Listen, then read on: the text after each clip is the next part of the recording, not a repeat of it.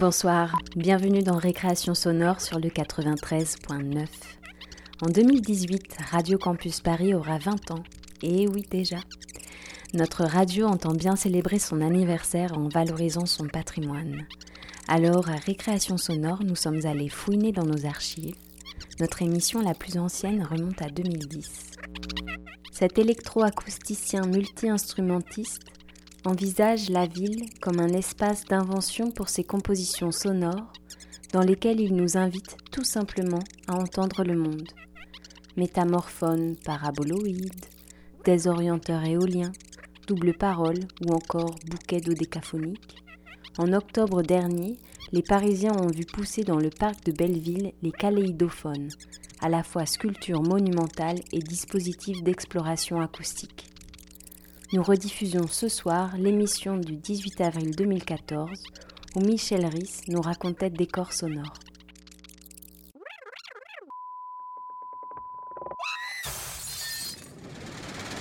Récréation sonore.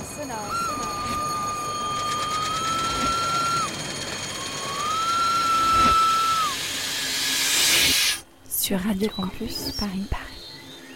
Bonsoir à tous, bienvenue dans Récréation sonore. Aujourd'hui, je vous propose une rencontre avec le compositeur Michel Risse. Depuis plus de 20 ans, la compagnie des corps sonores, qu'il a fondée à l'époque avec Pierre Sauvageau, accorde au son une attention toute particulière en le plaçant au cœur de ses diverses créations artistiques. Alors que vient de se terminer une résidence de 3 ans à l'université Pierre et Marie Curie, c'est l'occasion d'ouvrir une fenêtre sur le parcours et le travail mené par cette compagnie unique en son genre.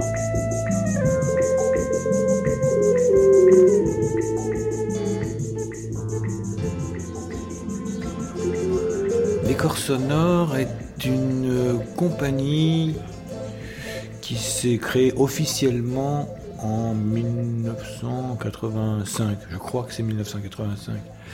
Euh, je, dis une compagnie parce qu'au début c'était pas une compagnie euh, comme on peut l'imaginer euh, avec un local, plein de gens autour, etc. C'était en fait un studio. Euh, c'était une unité de production, comme on dit. Et c'était une unité de production de deux compositeurs, donc Pierre Sauvageau et moi-même. Et on avait euh, tous les deux fait plusieurs expériences ensemble, tout ça. Et euh, on est arrivé à, l'idée que, bon, on ferait bien un, bout de chemin ensemble et, et que et que voilà, on pourrait créer une espèce de, structure qui nous servirait, une association, donc qui nous servirait euh, euh, à la fois euh, bah, à exister un petit peu sur le modèle finalement du, groupe, groupe de rock, groupe de jazz, etc. avoir un nom qui soit une espèce de nom collectif, qui soit pas nos propres noms personnels euh, et puis aussi une, structure euh, qui me permette de faire de la facturation, des choses comme ça. Quoi. Et donc on a, on a créé des corps sonores. Alors, c'était un projet musical euh, qui tournait beaucoup autour de l'idée de spectacle quand même. D'où son nom, décor sonore. donc, qui tournait beaucoup autour de l'idée que c'était pas que des concerts, euh, et que euh, sûrement parce qu'on avait tous les deux une, expérience du théâtre et de la musique, euh, de la musique de scène et de la musique au théâtre. Et ça, ça nous intéressait beaucoup. Et puis, ça tournait aussi pas mal autour de l'idée de manipulation du son. Euh, moi, j'avais une petite expérience de studio. J'avais été euh, ingénieur freelance, euh, on va dire, mais c'était relativement accidentel. Moi, j'étais vraiment musicien. J'étais, batteur, j'étais percussionniste. Bon, j'avais, une expérience musicien professionnel, mais j'étais quand même encore, oui, je sais pas quel âge j'avais en 80. J'avais 30 ans, oui, j'avais une trentaine d'années, donc bon. Je, donnais des cours au conservatoire, euh, dans, des conservatoires euh, municipaux, des cours de percussion. Et donc on s'est créé comme ça autour de mon studio personnel, puisque j'avais moi un petit home studio, comme on un musicien pouvait en avoir à l'époque. Mon garage, je l'avais aménagé, j'avais isolé ça, c'était un peu assez coquet.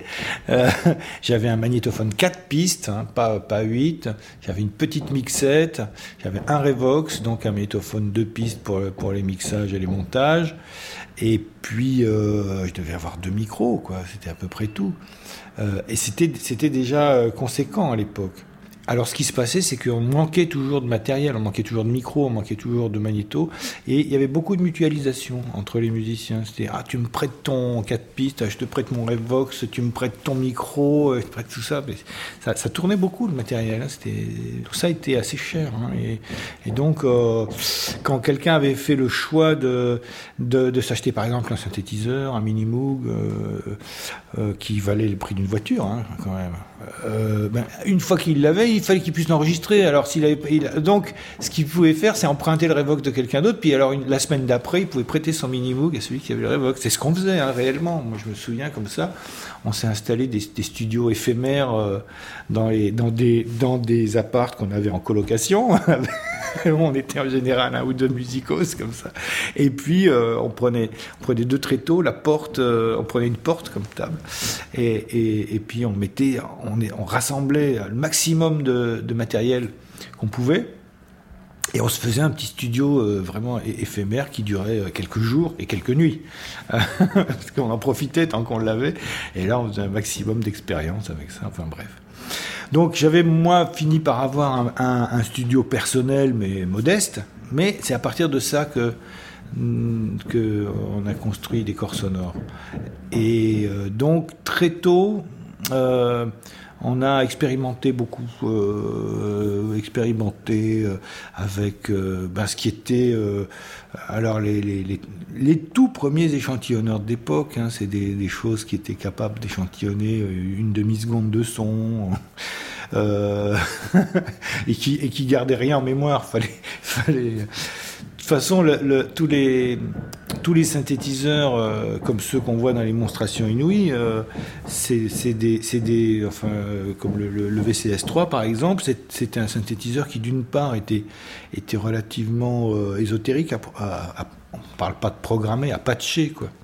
Mais surtout, c'est-à-dire à assembler les modules les uns avec les autres, les oscillateurs, les filtres, tout ça. Et en fait, c'était très instable de toute manière. C'est-à-dire que si on avait un résultat sonore intéressant, avec un mode de jeu intéressant, si on revenait une heure après, ça avait beaucoup bougé, quoi, déjà. Euh, donc, et comme de toute façon, il n'y avait pas de mémoire, il n'y a pas de mémoire numérique, la seule solution, c'était d'enregistrer quelque chose sur une bande. Alors ça, ça restait. Et, d'enregistrer des improvisations. On, essayait, on, on, on, enregistrait une impro, et après, ce morceau de ce morceau de son, euh, après, éventuellement, ça pouvait rentrer dans une composition. Mais ça a toujours été extrêmement difficile de refaire exactement la même chose avec un, avec un synthétiseur de cette époque-là. Et tout, tout ce qui était fait à l'époque sur les disques, les, euh, par exemple avec ce synthétiseur, il y a beaucoup de quelques morceaux des Who qui ont été faits avec du VCS3, donc Won't Get Fooled Again, euh, Baba Relay, tout ça, sur Who's Next, ils, s'en sont pas mal servis. Toutes ces séquences-là étaient, étaient en fait, euh, il n'y avait pas de synthétiseur sur scène, ils avaient enregistré en studio ce qui avait servi à faire le disque, et c'est ça dont ils servaient sur scène, c'était une bande dont ils servaient sur scène. pour jouer les titres qui, qui utilisaient ces synthétiseurs.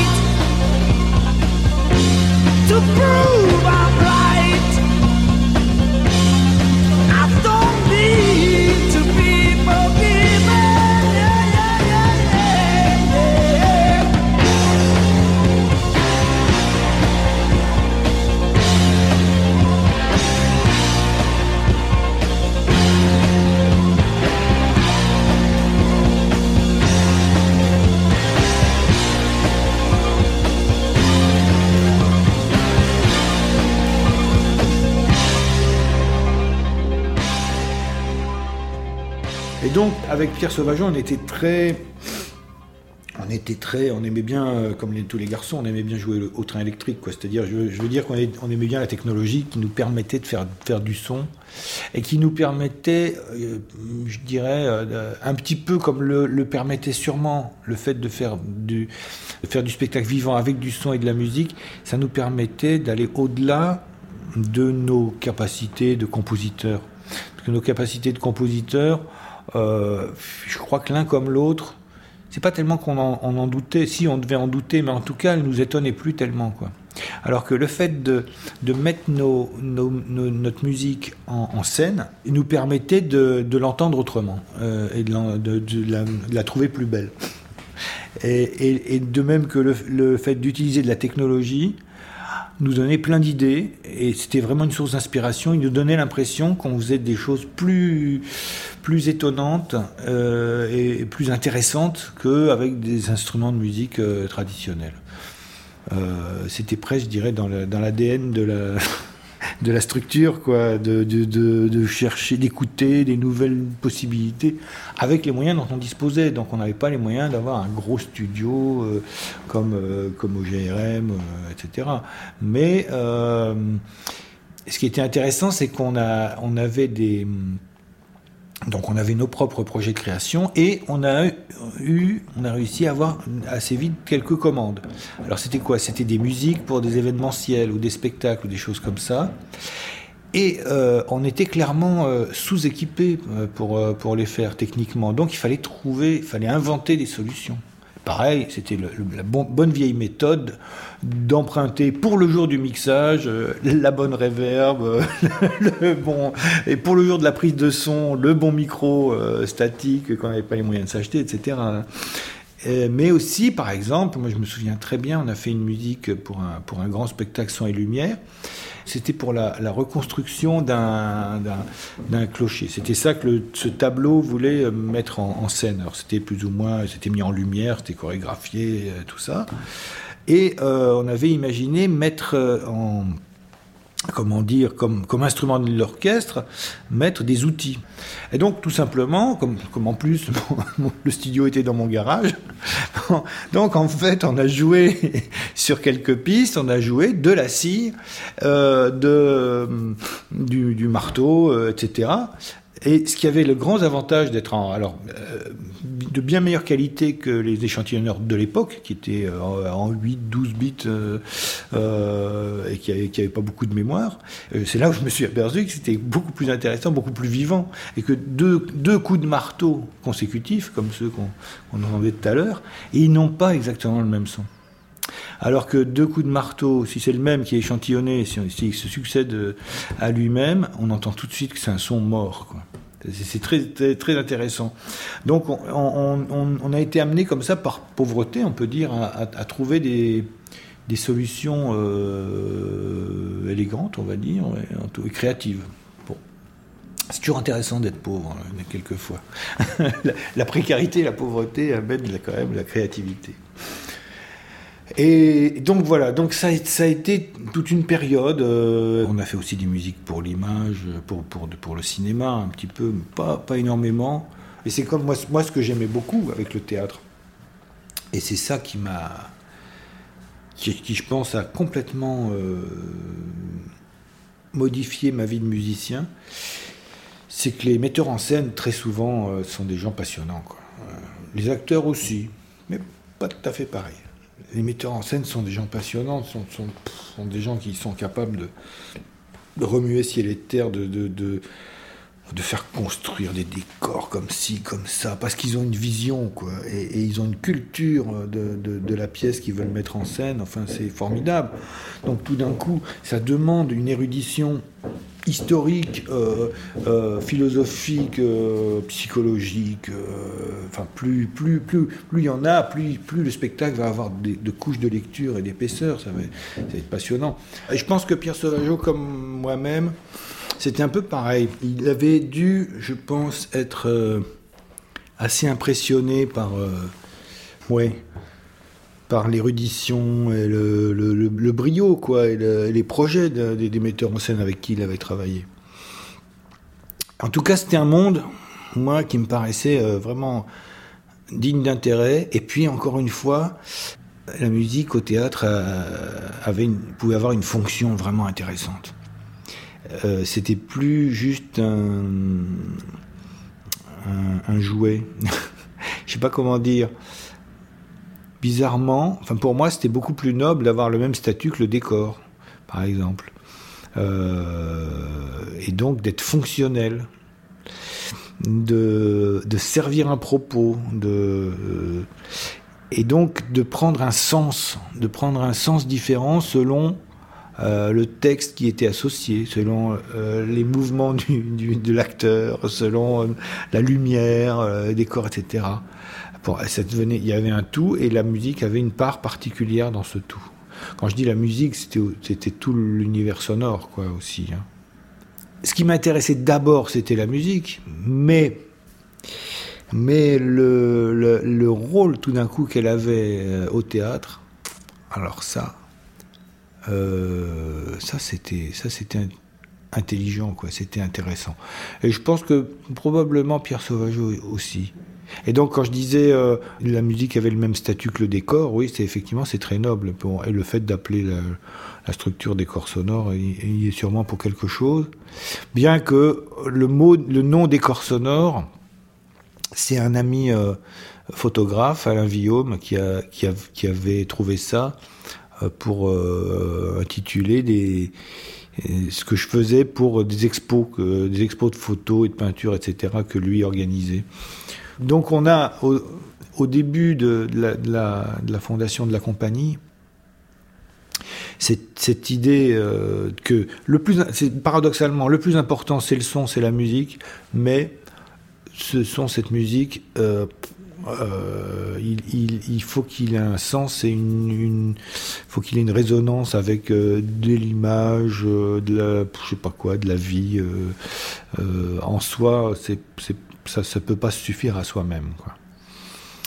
Et on a fait quelques créations donc de plein air avec, avec Pierre Sauvageau. La première, on l'a commencé, c'était en 86, je crois. Et c'est vrai que le plein air, c'était vraiment intéressant. Quoi. Sortir du studio, sortir de la salle de concert, c'était vraiment intéressant parce que on trouvait plein de choses sur place. Quoi. Et, puis, et puis le son vibrait d'une autre manière. C'est vrai que il y avait vraiment un, grand plaisir euh, à ça.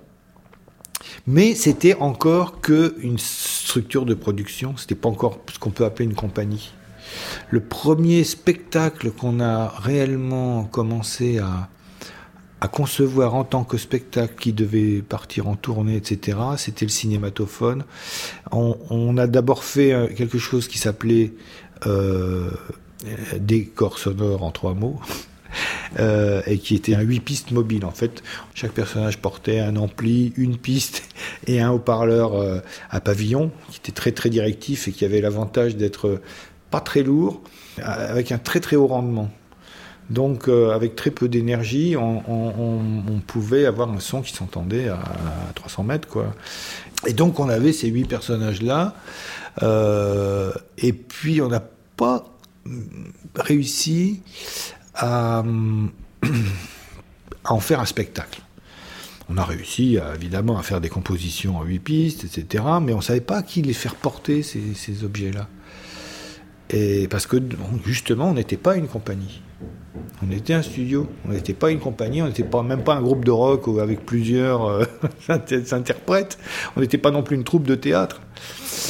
Et donc, euh, à cette époque-là, on, faisait déjà pas mal de, musique pour une compagnie qui s'appelle Opposito, qui fait des grands spectacles de, rue, et, euh, et, qui a vu notre dispositif. Jean-Raymond Jacob, le metteur en scène, a vu notre dispositif. Et lui, il a trouvé tout de suite, d'une part, il a vu tout, de suite le parti qui pourrait en tirer dans, dans l'espace public, et deux, il avait sous la main, alors là, les acteurs, les danseurs, tout ça.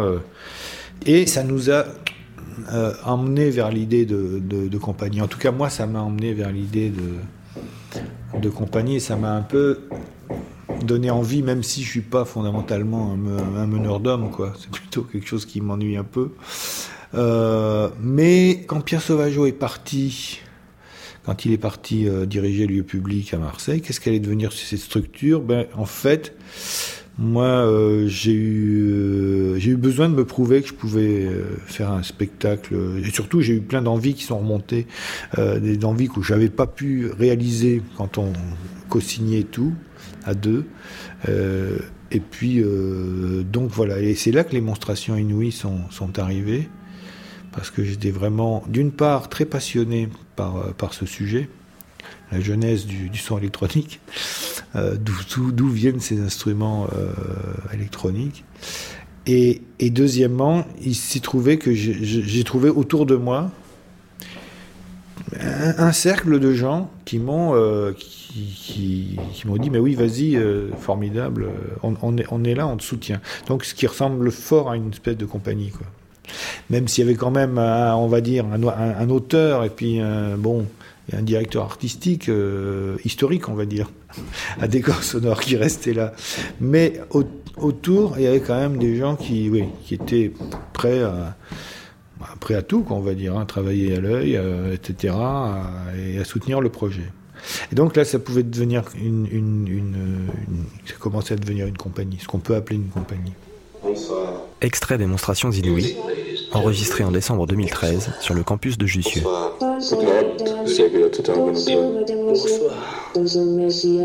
bonsoir. Bonsoir. Bonsoir, madame. Bonsoir, mademoiselle. Bonsoir, monsieur. Madame, mademoiselle, monsieur, ce que vous allez voir et entendre ce soir, personne avant vous ne l'a encore jamais vu ni entendu. Et vraisemblablement, personne après vous ne l'entendra ni ne le verra plus jamais. Ce soir, à Paris, dans cet amphithéâtre numéro 25, vous participez à une séance de monstrations inouïes en version spatiale.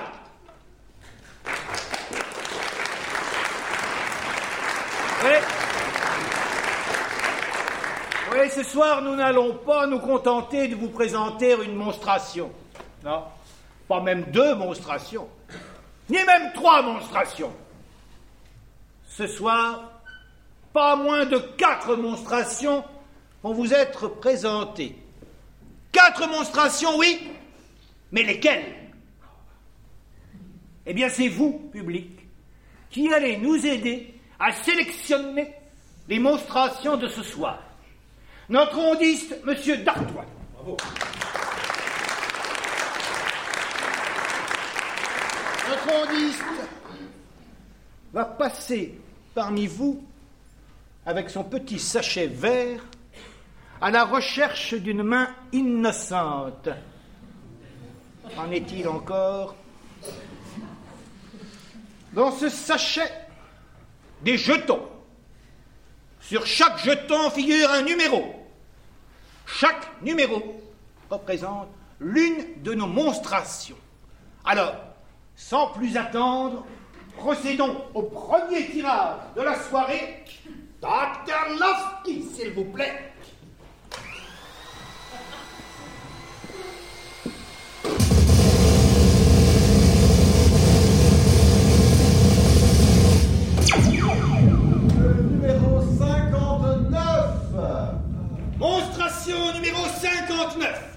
Monstration numéro 59. Je consulte mes fiches. Il s'agit de la baignoire de Elisha Grace. La baignoire de Elisha Gray, démonstration numéro 59. La baignoire de Elisha Gray. La baignoire de Elisha Gray. La baignoire de Elisha Gray. Nous sommes en 1873 dans la salle de bain d'un certain Monsieur Gray, Elisha Gray, G-R-A-Y. Et nous sommes en présence du tout premier instrument de musique électronique, en tout cas euh, du premier objet musical qui ne doit rien à la lutherie traditionnelle. Et ceci, à une époque où n'existe ni amplificateur, ni haut-parleur, même l'électricité, quelque chose d'encore très mystérieux, est totalement absent de la vie domestique.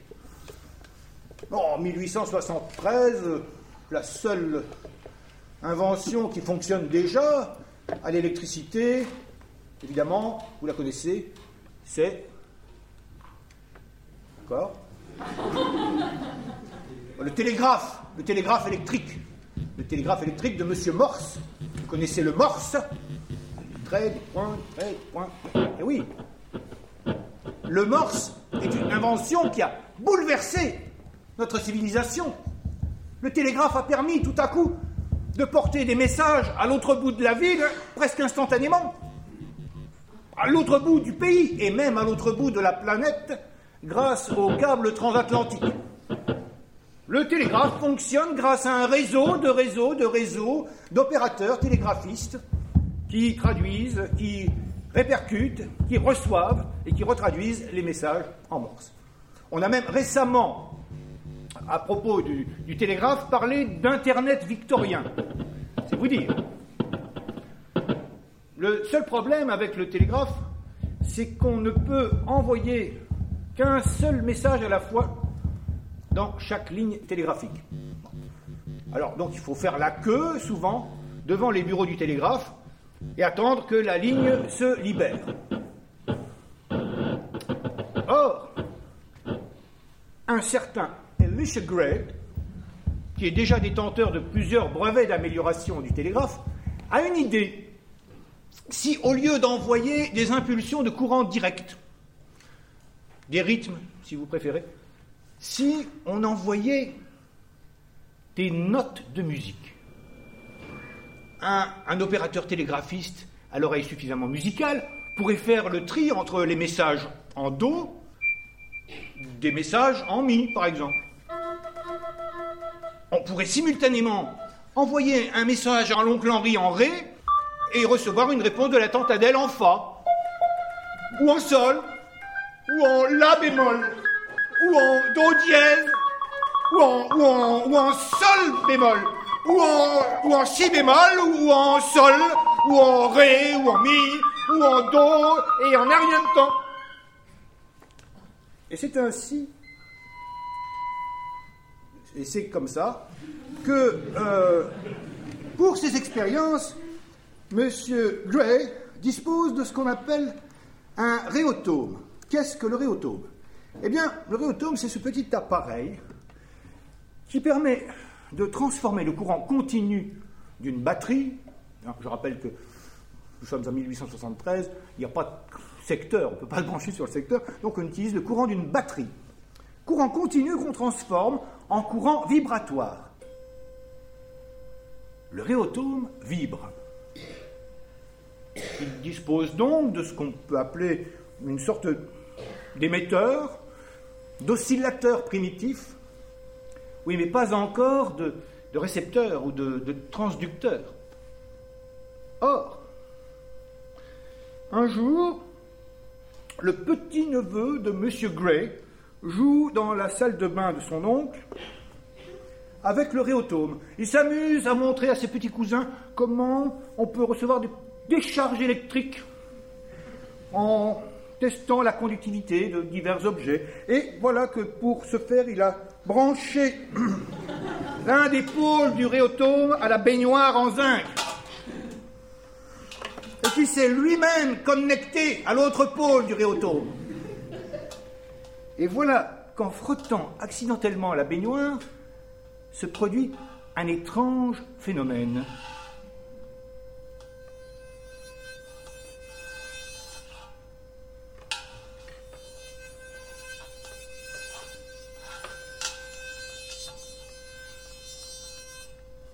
La baignoire se met à vibrer à la même fréquence que le réauto.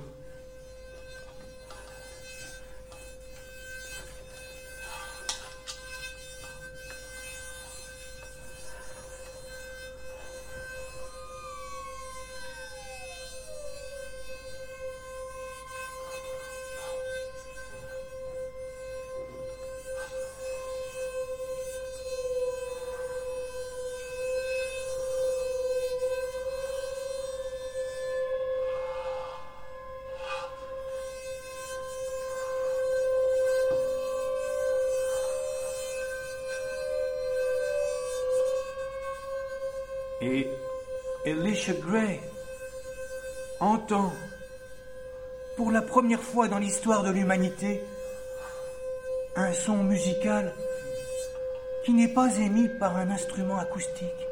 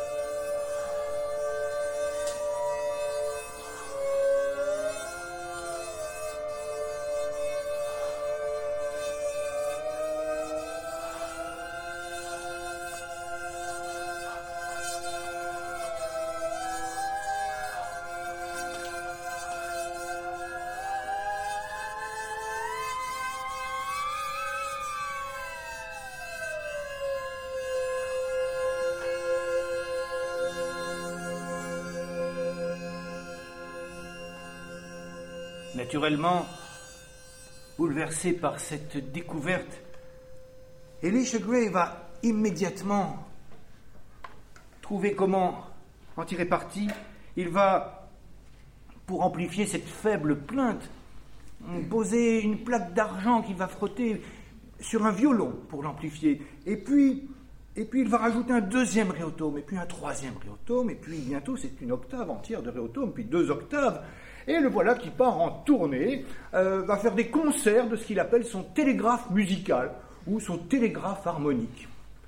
Et de perfectionnement en perfectionnement, de découverte en découverte, eh bien, Elisha Gray va bel et bien trouver le principe du microphone. Microphone plus écouteur égale téléphone. Et voilà qui se rend ce 14 février 1876 au bureau des brevets pour déposer son invention, le télégraphe parlant. Malheureusement, moins de deux heures auparavant, un certain Alexandre Graham Bell vient de se présenter avec une invention très similaire. Des dizaines d'années de litiges s'en suivront et comme vous le savez, eh bien c'est Alexander Graham Bell qui est resté dans l'histoire comme étant l'inventeur du téléphone. Voilà ce qui arrive quand on part en tournée avec un télégraphe musical. Tout de même, quand on y pense, c'est assez extraordinaire de, s'appeler euh, Bell et d'inventer un objet euh, qui sonne. Je vois qu'il y a des anglophones dans la salle. C'est bien. Alors pour les autres, Graham Bell. Il est fort, il est fort. C'est ça Voilà. imaginez ce qui se serait passé s'il s'était appelé, je ne sais pas moi, euh, William Bird, par exemple. J'y vais, j'y vais, c'est sur moi. Ah, voilà. Ça aurait pu être pire, remarquez, il aurait pu s'appeler Mike Hammer.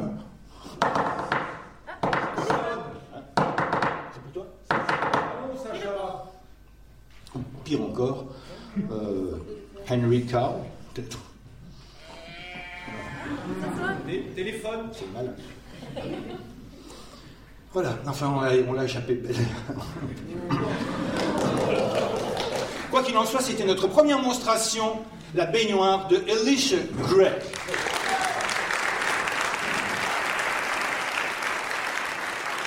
Il y a toujours une dimension pédagogique, je ne sais pas d'où elle vient, avec cette idée que la pédagogie c'est du spectacle aussi.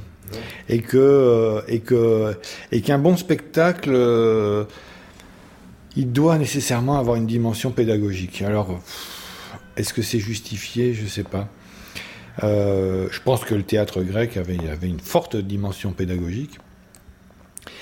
Et, et je pense que mes, mes premiers contacts avec le théâtre professionnel euh, m'ont laissé une empreinte très, très forte parce que c'était notamment beaucoup de, pièces de Brecht qui à l'époque se remontaient beaucoup. Il y avait un, un- un regain d'intérêt pour Brecht dans les années 70.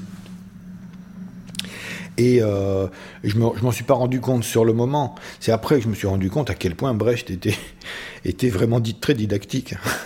très très didactique. Mais attention, euh, pas du tout d'une manière euh, en- ennuyeuse. Au contraire, c'est extrêmement bien écrit, c'est très très bien documenté.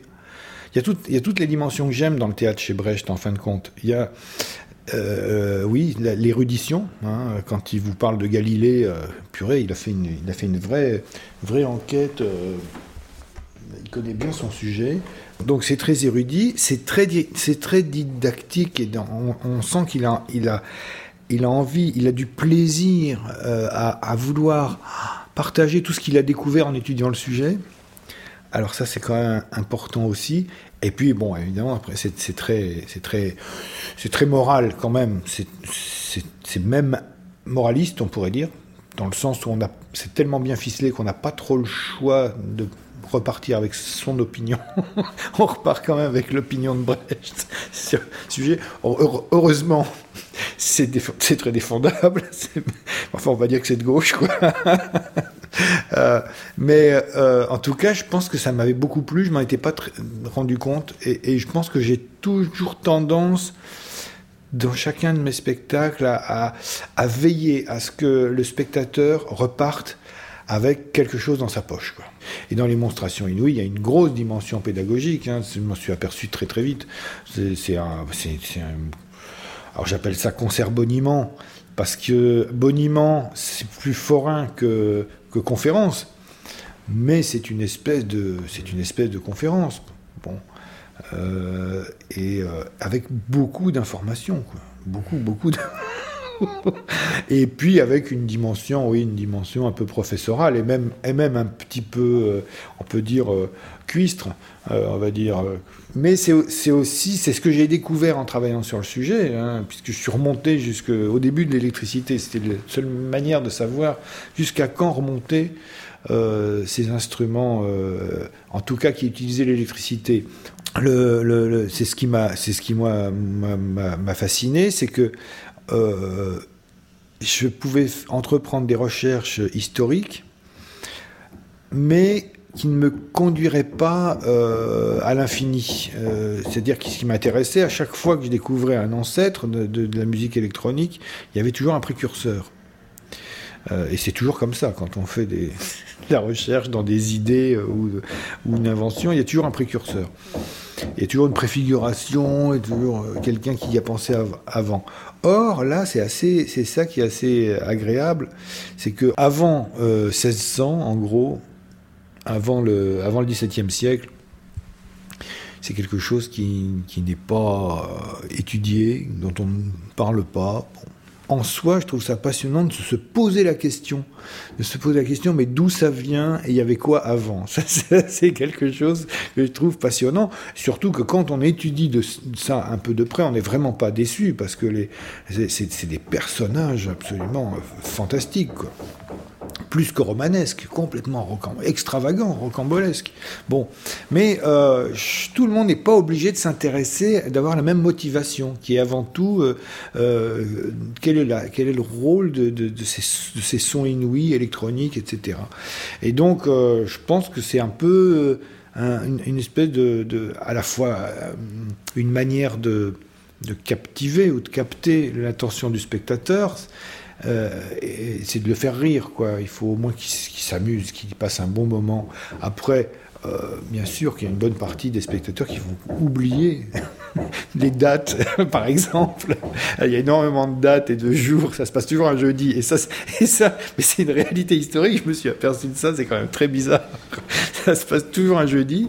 Et euh, bon, à part que ça se passe un jeudi, tous les gens vont, oublier les dates, c'est pas très, très grave.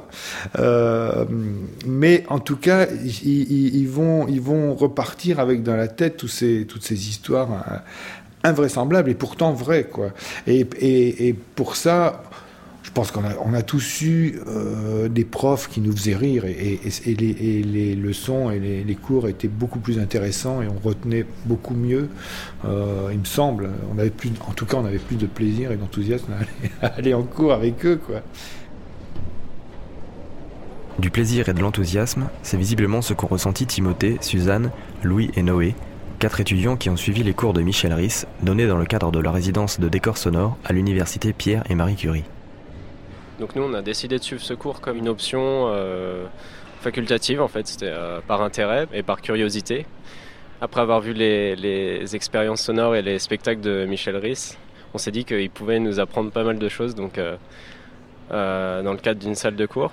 Le cours en fait s'appelait Histoire et, mutation de la musique euh, électronique au XXe, je crois. Donc c'était un cours euh, assez large et pas très précis. en final, on a, pas, on a fait très peu d'histoire et on a fait beaucoup par contre euh, réfléchir un peu à qu'est-ce que c'était un son musical, comment on pouvait décrire une image sonore.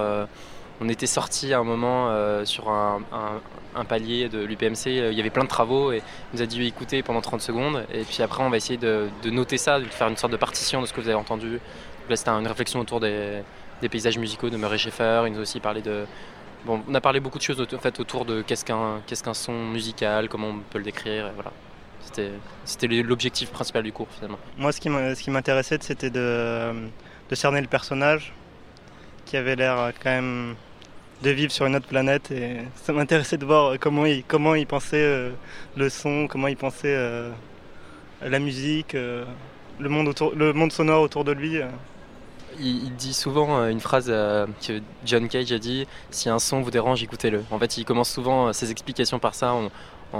c'est comme ça qu'il conçoit en fait un peu les sons qui l'entourent. C'est justement ça.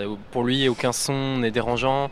Et enfin, s'il est dérangeant, on doit l'écouter et donc euh, il doit devenir musical en fait à nos oreilles. Et il commence souvent ses explications par ça pour définir un peu ce que fait décor sonore ou dans tous ses projets, les, sons qui d'habitude euh, euh, sont perçus par nous comme des bruits pas forcément agréables, lui va les transformer et nous les faire entendre d'une autre manière et donc nous faire penser un peu différemment le monde dans lequel on est et dans lequel on entend. Il nous avait dit dès le départ qu'il diviserait son cours en deux, deux parties égales, plus ou moins égales. Euh, donc la première partie plus théorique, où il nous raconterait des, des histoires sur, euh, sur l'histoire du son, euh, l'histoire des, des, technologies liées au son, de communication notamment, de, après d'enregistrement. Donc la première partie du cours était plus théorique dans cet aspect-là. Et la deuxième, c'était, euh, il appelait ça les expériences sonores. Alors, euh, il nous proposait à chaque fois une piste, euh, soit de réflexion ou soit une expérience directement. Donc, Timothée a parlé d'une une tranche sonore qu'il nous avait fait écouter puis analyser ensuite de l'environnement de Jussieu. Et en insistant sur le fait que cette tranche était unique, que jamais on entendrait cette suite de sons de cette manière-là, spatialisée de cette façon. Et pour chacun, c'était unique même parce qu'on n'était pas dans la même position euh, par rapport au son. Donc, euh, il mettait vraiment en valeur l'environnement sonore. Et c'était euh, une, une, éducation de l'oreille qu'on a eue qui était assez géniale. Décor sonore euh, joue euh, beaucoup sur euh, le côté réalité et irréalité. Donc il y avait un, un, spectacle autour de la paléophonie, donc c'est une archéophonie. Bon bref, c'est une notion que, que Décor sonore a, a définie, qui est un peu bon bref, qui met beaucoup de choses. Et en fait, donc il avait, il avait mis, il nous donnait à tous des stéthoscopes et on mettait donc c'était stéthoscope sur les oreilles et la partie métallique sur une grille et il nous disait écoutez, écoutez, il y a des sons réminiscents venant du passé en fait. Il fait un travail là-dessus en disant que tout son est ancré dans la matière et que on peut entendre des sons qui viennent du passé. C'est ça pour lui la, la paléophonie, l'archéophonie, l'archéophonie. Voilà, du coup, euh, ben, beaucoup de gens qui, sont, qui étaient là, en fait, ils croyaient vraiment. Euh, c'était des sons un peu. enfin, on aurait pu croire que c'était le vent qui, passait, ou, peut-être le métro, je sais pas, mais c'est vrai que c'était assez incroyable. Du coup, on avait l'impression que. Euh, que ça venait vraiment de, cette grille quoi. Alors que bon, si on regardait un petit peu attentivement, tout en haut, on voyait un petit, un petit haut-parleur dépassé qui euh, bon, on sait pas comment exactement ça marchait, mais évidemment, il faut pas essayer non plus de décrypter, euh, euh, de décrypter ça, parce que sinon, c'est enlever la magie à tout ce qu'il fait, et, on n'y croit plus, et c'est dommage. juste après, il y avait aussi un arbre où on mettait aussi à nouveau notre stéthoscope sur l'arbre, et, et, là, il avait diffusé en fait en bas de la musique sur le tronc d'arbre. Et, en fait, il nous avait expliqué que, euh, que cet arbre, à ce moment-là de l'année, euh, conduisait super bien euh, le son. C'était pas vrai à d'autres moments de l'année, mais à ce moment-là, ça, marchait bien parce qu'il avait plus de feuilles. Et, du coup, on, entendait la musique. Vraiment, là, c'était vraiment la musique qui sortait de l'arbre. Et notre professeur d'anglais qui nous avait accompagnés ce jour-là, il avait cru. Et en en reparlant juste après, elle nous disait Ah bon, mais c'était pour de, faux. Et c'était vraiment, c'était vraiment drôle de, de s'apercevoir que qu'on croit facilement à tout ça parce que c'est, ça nous rend un monde plus musical et, on, ouais, c'est ça, c'est nous faire euh, rêver, mais on y croit, il a pas de... Ce qui était marrant, c'est euh, ce lien avec la science, justement, parce qu'il était allé voir euh, une spécialiste, une biologiste spécialiste des arbres et de la sève, pour savoir quel, dans, quelles dans quelles conditions le son conduit mieux dans l'arbre. Et ce qui ça, on ne le voit pas du tout, on voit juste le côté un peu prestidigitateur. Et c'est marrant de voir qu'il y a vraiment euh, toute une réflexion derrière. Finalement, même si on a un côté scientifique à Jussieu, forcément, c'est une, université de, sciences. Et finalement, on, a, on, a, très peu parlé hein, pendant ce cours-là. C'était vraiment un, cours euh, vraiment de découverte euh, de ce que c'était les sons et d'histoire. Nous, à la Sorbonne, on a eu un enseignement de la musique qui est ouais, classique, euh, traditionnel. Euh, pour eux, la musique, c'est euh, tout ce qui s'est fait depuis, on va dire, les années 1200 jusqu'à début du 21e, mais et encore le 20e, le 20e siècle est un peu vu. cette année, on a un cours de, justement du 20e siècle où on a un prof qui nous dit que tout ce qui est pas un instrument acoustique n'est pas un instrument. Par exemple, pour lui, un synthétiseur, c'est pas un instrument parce que ça produit pas un son mais alors, pourquoi lui dit ça alors que c'est quelqu'un qui est quand même euh, assez connu dans le milieu, il, donne des cours, euh, il, a réfléchi pendant toute sa vie qu'est-ce que c'était euh, la musique au 20e, il a quand même une définition nouvelle de la musique. Et bah, lui, il considère qu'un synthétiseur, c'est pas un instrument. Alors, c'est assez drôle de voir justement toutes les questions qu'a enfin, nous a fait poser Michel Risse, c'est ça, c'est pourquoi on dirait pas que c'est un instrument synthétiseur? Enfin, pour, pour moi, c'est un instrument, je vois pas pourquoi on pourrait pas dire que c'est un instrument. Enfin, voilà, c'est ça, donc encore son cours à nous faire réfléchir encore sur euh, qu'est-ce que la musique, qu'est-ce qu'un instrument. Et c'est une question qu'on se posera jusqu'à la fin de notre vie, je pense. Ouais, puis Michel Risse a aussi amené du recul par rapport à certains sons qui dérangent. Par exemple, quand on rentre dans le métro maintenant, avant c'est vrai que le crissement du métro c'est très désagréable, plus tendance à, se boucher les oreilles. Puis bah, maintenant on l'écoute, on se dit ah celui-là il sonne pas comme euh, cette autre ligne. Là, euh, il crise de cette façon-là, ou quand il ralentit, euh, il fait ce bruit-là. Qui amène, euh, des réflexions sur tous les sons qui nous entourent et qu'on n'écoute pas forcément de façon ouverte. Mais je pense aussi que l'intérêt de ce genre de travail est de se dire qu'on écoute plus. Plus on le fait, plus on est sensible aux sons qui nous entourent. Et plus on se force à écouter des détails, plus on finit par les entendre sans y penser. Et c'est intéressant, c'est de développer cette écoute plus précise et, globale. En fait, c'était aussi par rapport à décor sonore. Il y a quelque chose qu'on a oublié de dire, c'est que euh, c'est un art qui est donc un art de la rue et qui permet aussi de, se déplacer un peu n'importe où. Euh, et euh, c'est aussi cette notion qui est vraiment importante pour moi, c'est que c'est cet, art de faire découvrir euh, les sons à, tout le monde, ça, s'adresse justement à tout le monde. Et ça ne doit pas s'adresser juste à une centaine de personnes qui habitent dans le centre de Paris, à l'IRCAM, et qui adorent la musique électroacoustique. C'est vraiment un art qui est populaire pour moi, qui, peut, plaire à n'importe qui, qui se déplace où il y a besoin. la, meilleure preuve, c'est quand même Jussieu qui, qui, quand on passe, quand on passe, paraît effrayant et il y a des travaux partout. C'est, c'est un peu, c'est un peu une jungle. Hein, et il, arrive à nous faire redécouvrir ça et on, on a mieux Jussieu grâce à, grâce à lui. Mais c'est vrai ce que tu dis, c'est euh, Michel Ries, c'est un, pédagogue pas seulement pendant ses cours, mais, euh, mais surtout peut-être pendant ses spectacles. Et euh, depuis qu'on a eu ses cours, moi je me dis que ça manque en fait. On, est beaucoup sur le, même tout le temps sur le visuel dans la vie de tous les jours. On a une culture du visuel extrêmement importante et trop importante par rapport au, sonore en fait. On ne sait pas écouter du coup, c'est sûrement pour ça que des sons nous dérangent souvent parce que on n'a jamais appris à les, apprécier, à les, appréhender même. Voilà, pour moi, c'est peut-être euh, quelque chose qui dont aujourd'hui je me souviens, c'est que euh, j'ai pu avoir euh, cette éducation de l'oreille grâce, à Michel Risse un peu. Et c'est bien qu'il en fasse profiter le plus grand nombre.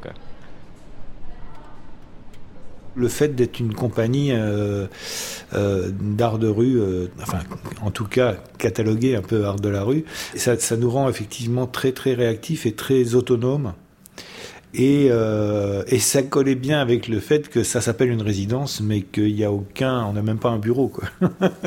Évidemment, on n'y habite pas, euh, parce que comme vous le savez, le, vous, vous savez peut-être pas, le, campus Jussieu, euh, ça ressemble pas tellement à un campus, quoi, au sens euh, campus états-unien par exemple ou anglais, où on a des, grands espaces verts et des, et des habitations pour les pour les personnes les étudiants, etc. Là, euh, l'espace vert, c'est très, très, très, euh, c'est quand même très minéral.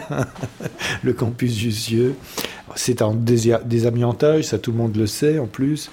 Donc c'est un vaste chantier. Et euh, le projet d'accueillir un artiste en résidence, c'est évidemment pas de le loger. Donc non seulement on n'avait pas de, chambre ni de bureau, mais même pas un tiroir ou une armoire. Donc c'était plutôt pas mal d'être très très très autonome et de savoir s'adapter à, toutes les situations. Et de, en plus d'avoir des formes artistiques qui euh, non seulement euh, pouvaient se passer de salles de spectacle, euh, ou de concert, mais euh, en fait pouvait tirer parti de, l'espace libre et de, l'espace urbain. Euh, puisque bon, les monstrations inouïes, c'est le seul spectacle qu'on joue en salle. On l'a joué une fois au réfectoire des Cordeliers, qui est sur un autre site qui n'est pas à Jussieu. Et puis on l'a joué là récemment, donc à l'Amphi 25 parce que il se trouve, c'est le seul espace euh, dans la fac de Jussieu qui a un plateau de, de, de, de 10 mètres d'ouverture et peut-être même pas d'ailleurs, c'est une dizaine de mètres d'ouverture et 8 mètres de profondeur, parce qu'il a été pensé comme ça. C'est la, la, seule salle qui peut servir de salle de spectacle. Donc ce qui en dit long aussi sur le projet architectural de Jussieu, hein, c'est que ça n'a pas du tout, du tout été prévu euh, pour la culture. Et il se trouve que depuis euh, quelques années, euh, ça n'est plus qu'une fac de sciences dures, dites dures, de sciences exactes. À Paris 6, il n'y a aucune science humaine. Et alors, moi, ça m'a beaucoup intéressé, justement, d'arriver en tant qu'artiste dans une fac où il n'y a que des sciences dites exactes.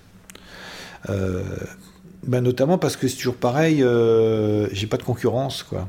J'ai pas de concurrent, j'ai personne qui va me, me dire ouais non pas du tout euh, en esthétique c'est pas du tout ça euh, qui se passe etc. Donc c'était très intéressant. Donc j'avais pour mission notamment des unités d'enseignement que j'ai basé sur, euh, disons, le seul socle un peu scientifique que je possède, sur lequel moi j'ai fait ma maîtrise, et qui est le même sujet que les monstrations inouïes, puisque j'ai fait ça à peu près en même temps. Ça s'appelait Histoire et mutation euh, de la musique électronique. Voilà.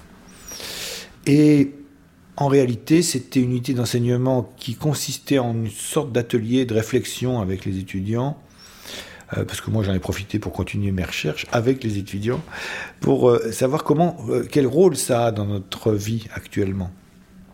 et quelle place a ce son électronique, aussi bien dans nos téléphones portables, dans nos micro-ondes.